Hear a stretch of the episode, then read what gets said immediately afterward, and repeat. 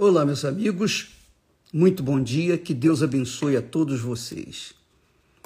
E sempre que a gente ouve a palavra de Deus, obviamente quem tem ouvidos para ouvir, né?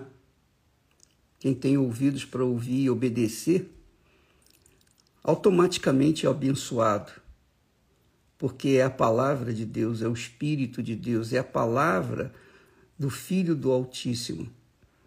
Então, quando se ouve e coloca-se em prática, a gente automaticamente é abençoado. Olha só, o assunto que nós estamos tratando nesses últimos dias, nesses últimos tempos, inclusive nós estaremos falando hoje à noite aqui no Templo de Salomão, é sobre o capítulo profético isso mesmo, capítulo profético que Jesus passa para nós. Ele falou para os seus discípulos, passou para os seus discípulos, ensinou os seus discípulos, para que os seus discípulos passassem adiante e até que chegou até nós as profecias.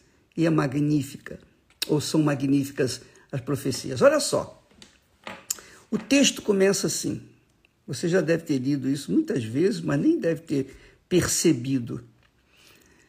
Diz o texto lá em Mateus 24 o seguinte: E quando Jesus ia saindo do templo, aproximaram-se dele os seus discípulos para lhe mostrarem a estrutura do templo. Olha só, presta atenção, hein? Os discípulos de Jesus estavam com eles, com ele, mas não não estavam no mesmo espírito. ah, meu Senhor, como é glorioso ou gloriosa a tua palavra. Dizer, os discípulos se aproximaram de Jesus quando Jesus ia saindo do templo e o fizeram para lhe mostrarem a estrutura do templo. Os discípulos estavam com os olhos fixos na beleza, na estrutura, na grandeza. E isso é o que os encantava. A verdade é que essa é a posição de muitas pessoas que apesar de apesar de serem cristãs, apesar de serem religiosas, não têm o entendimento que deveriam ter o entendimento da palavra de Deus. Aí você diz assim, mas bispo, que, que mal há nisso mostrar a estrutura do templo? Bom, Jesus é o arquiteto do, foi o arquiteto do templo. Ele conhecia tudo. Ele conhecia tudo. Ele sabia de cada detalhe. Mas os discípulos, coitados, eles queriam, enfim, mostrar para Jesus a grandeza do templo.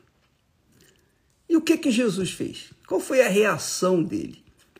Diz o texto, segundo o segundo texto diz assim: Jesus, porém, lhes disse a resposta de Jesus: Não vedes tudo isto? Em verdade vos digo que não ficará aqui pedra sobre pedra que não seja derrubada. é muito legal isso, é muito glorioso. Quer dizer, o que, que eu quero eu quero chamar a sua atenção? Lembra quando Jesus disse para os fariseus religiosos, hipócritas, ele disse assim: o que é mais importante? O templo, ou melhor, o ouro ou o templo que santifica o ouro? O que é mais importante? A oferta ou o altar? Altar que santifica a oferta. Os discípulos, nessa altura, estavam dando mais importância para o templo, para a edificação, para a estrutura do templo. E Jesus falou para o espírito do templo, o altar do templo.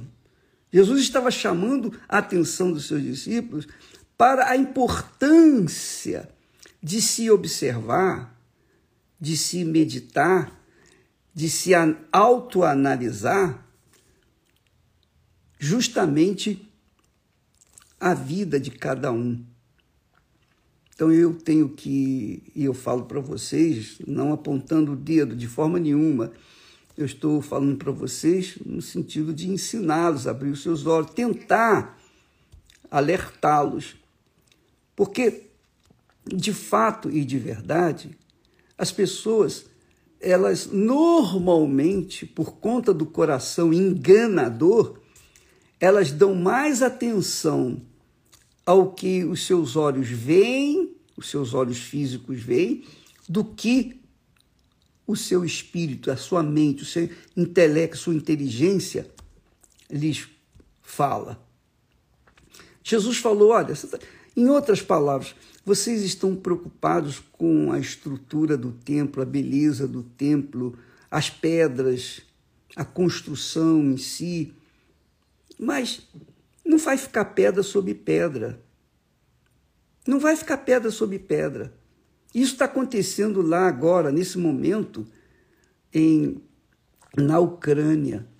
Os grandes pé, é, prédios, monumentos, prédios que foram construídos não sei quantos anos ou séculos, estão sendo derrubados. E aí? O que, que vai ficar? O que, que vai sobrar? O que, que vai adiantar aquelas belezas? Eu sei que um dia um dia, aqui, o Templo de Salomão não vai ficar pedra sobre pedra. Todos os templos, todas as igrejas, construções, tudo que nós construímos, não físico, não ficará pedra sobre pedra por conta da grande tribulação, que será pior de todas as já acontecidas aqui na terra. Pior do que o dilúvio. Jesus fala sobre isso. É o que nós vamos falar hoje à noite. Ele disse: Não vedes tudo isto? Quer dizer, em verdade eu vos digo que não ficará pedra sobre pedra. Então Jesus aqui está chamando a atenção, sobretudo, para o fato de que nós não podemos ficar atentos ao que, os, ao, ao que nossos olhos estão assistindo, vendo, mas aquilo que é eterno, aquilo que vai ficar para sempre. É isso que Jesus está falando. Não vai ficar pedra sobre pedra. Então não se preocupe com isso, porque cedo ou tarde não vai ficar pedra sobre pedra. Não se preocupe com a sua vida física porque ela também vai se deteriorar, vai apodrecer. Nossas vidas, nossos, nossos corpos vão se deteriorar. Então, eu, estava assistindo vídeos lá da Ucrânia eu vi soldados estraçalhados, pedaços de carne para tudo quanto é lado, cenas cruéis, difíceis. Mas esse é um fato que a gente não pode esquecer. O que fica para sempre é a alma. Essa não. Essa não vai, não vai acontecer como aconteceu com o templo que Salomão ergueu, que depois foi reerguido, foi destruído e depois reerguido por Herodes. Não. Essa não. A alma é eterna, amiga e amigo. Você cuida muito do seu corpo, da sua beleza, dos seus cabelos. Você dá muita atenção ao seu corpo. Aliás, eu, eu queria fazer uma pergunta que você deveria se perguntar e responder para si mesmo. O que, que você tem dado mais atenção na sua vida? O seu corpo ou a sua alma? Hum? O que, que você tem dado mais atenção? O que, que você tem mais investido? No seu corpo que não vai ficar pedra sobre pedra, que não vai ficar osso sobre osso, ou a sua alma. Então, hoje à noite, em todas as igrejas universal do Reino de Deus, nós focamos esse assunto para salvar o que é eterno, para salvar o que é eterno, para não deixar o que é eterno viver no lago de fogo e enxofre por toda a eternidade. Não, mas que venha viver para sempre com o eterno Pai. Então, hoje à noite estaremos tratando desse assunto. E se você dá atenção à sua alma, venha participar, ou em qualquer igreja universal do Reino de Deus. Invista na sua alma, porque ela é eterna. O seu corpo não. Você sabe disso. Todo mundo sabe disso mas nem todos têm tido olhos espirituais para discernir exatamente isso. Que o que é eterno é o que a gente tem que cuidar. Porque o que é eterno vai viver eternamente ou com Deus ou longe de Deus. Isso depende de cada um de nós. Deus abençoe a todos e até amanhã em nome do Senhor Jesus. Amém.